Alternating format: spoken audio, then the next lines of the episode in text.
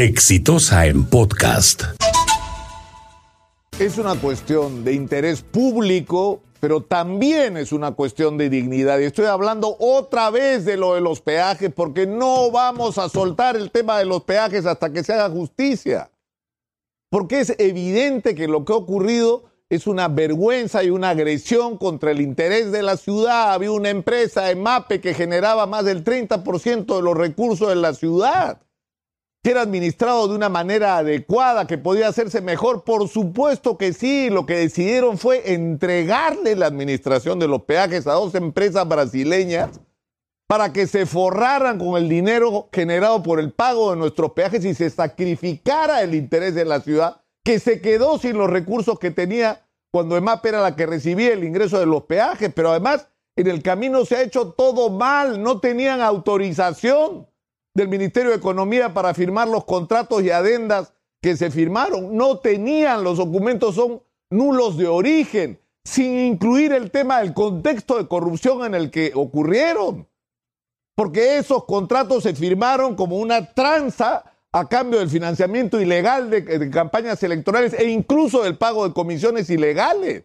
Es decir, esos contratos, se ha dicho hasta el cansancio, están envenenados por la corrupción.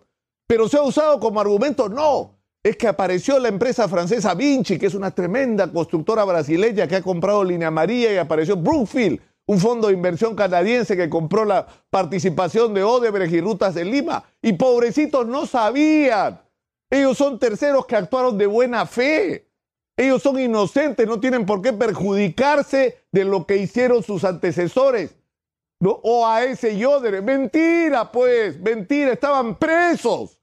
Los dueños de OAS y de Odebrecht, cuando compraron esas concesiones, sabían perfectamente en qué se estaban metiendo, sabían perfectamente las contingencias. Es más, yo los reto a que muestren los documentos, pues a ver si no hablan de contingencias en esos contratos. Que cuando Vinci le compra a los señores de Invepar y ellos dicen, no sabíamos que Invepar era OAS, ¿no sabían? Entren en Google, pongan Invepar y sale, es una empresa propiedad de OAS. Así de simple, para enterarse de una cosa tan elemental como esa. Entonces, por favor, estamos enfrentados a una situación que va a tener un momento crítico el día jueves. Este jueves Jorge Muñoz ha convocado una reunión a todos los alcaldes de Lima. Y los alcaldes de la Mancomunidad del Sur han exigido que en esa reunión se discuta la nulidad de los, de los contratos de concesión de los peajes. Y esto es un asunto vital porque eh, tiene que, tenemos que marcar un precedente, no solamente en el sentido de que los las autoridades, y en este caso el alcalde Jorge Muñoz está comprometido con el interés ciudadano, es decir, que lo que estamos defendiendo son los ingresos de la ciudad. Si no escucha bien Jorge Muñoz, es una cuestión también de dignidad. Está en tus manos, porque está en sus manos.